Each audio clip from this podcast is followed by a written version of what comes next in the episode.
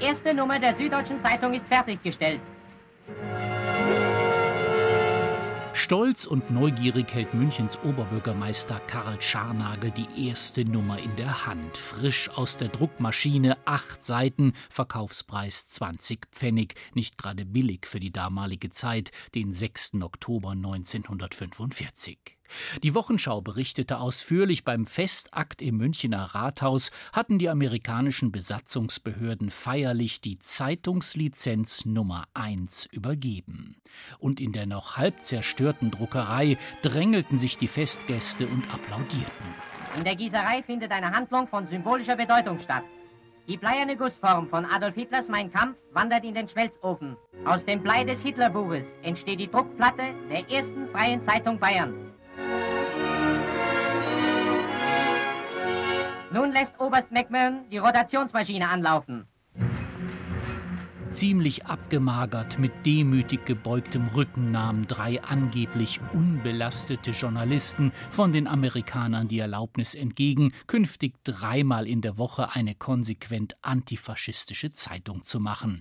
Doch das Pathos der Wochenschau hatte mit der Wahrheit nicht allzu viel zu tun. Der Chef der Presseabteilung des amerikanischen Pressekontrollamtes begrüßt die Vertreter der Militärregierung, der Zivilverwaltung, die amerikanische und deutsche Presse und die drei Herausgeber der Süddeutschen Zeitung, die alle wegen ihrer politischen Einstellung von den Nationalsozialisten verfolgt wurden.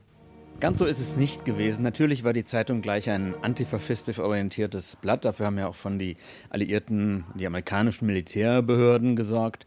Aber es waren schon einige in der Frühzeit dabei, die eine sehr braune Vergangenheit hatten. Man muss höchstens fairerweise sagen, dass das die wenigsten wussten. Joachim Keppner ist leitender Redakteur bei der Süddeutschen und hat sich intensiv mit ihrer 75-jährigen Geschichte beschäftigt. Er weiß, einer der drei Gründungsherausgeber, Franz Josef Schöning, war mitnichten im Widerstand gewesen und auch nicht politisch verfolgt, ganz im Gegenteil. Der Schöning zum Beispiel war in der Zivilverwaltung in Polen, wie man heute weiß, am Holocaust beteiligt. Er hat dort die Transporte mitorganisiert und solche Dinge. Das wusste man damals aber gar nicht, dass er überhaupt dort gewesen ist. Er hat alles getan, um das zu verschleiern. Und wenn man das gewusst hätte, wäre da sicher ein Sturm losgebrochen, vor allem in den 60er Jahren dann. Aber die haben das, wie gesagt, sehr geschickt verborgen, mit dem Ergebnis, dass erst posthum in seinem ganzen Ausmaß herausgekommen ist. Es dauerte, bis die Süddeutsche ihren linksliberalen Kurs gefunden hatte, ungefähr zehn Jahre bis Mitte der 50er Jahre. In den 60ern leistete sich der Verlag ein Redaktionsstatut, wonach die Geldgeber nicht ohne weiteres schalten und walten können, wie sie wollen. Ein neuer Chefredakteur kann nur mit Zustimmung der leitenden Redakteure ernannt werden. Das sichert Unabhängigkeit. Ist aber kein Schutz vor rückläufigen Anzeigen und sinkenden Auflagen. Derzeit kämpft das Blatt wieder mal mit einer Krise, will rund 50 Mitarbeiter in den Vorruhestand schicken, Personal abbauen. Joachim Joachim Keppner. Ich kann nicht verhehlen, dass wir uns alle natürlich auch etwas Sorgen machen, wohin das langfristig gehen wird. Wir haben trotz des Sparkurses, einiger Sparzwänge, der Anzeigensituation einen gewissen Grundoptimismus, dass es die Zeitung in der einen oder anderen Form noch lange geben wird. Sie wandert ja zurzeit sehr stark ins digitale Geschäft ab.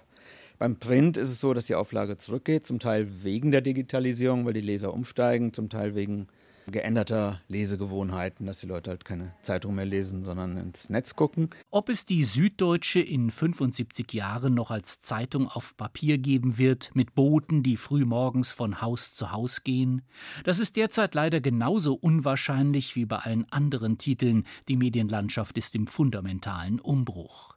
Aber gerade deshalb kann ein Rückblick auf die ruhmreiche Vergangenheit ja nicht schaden.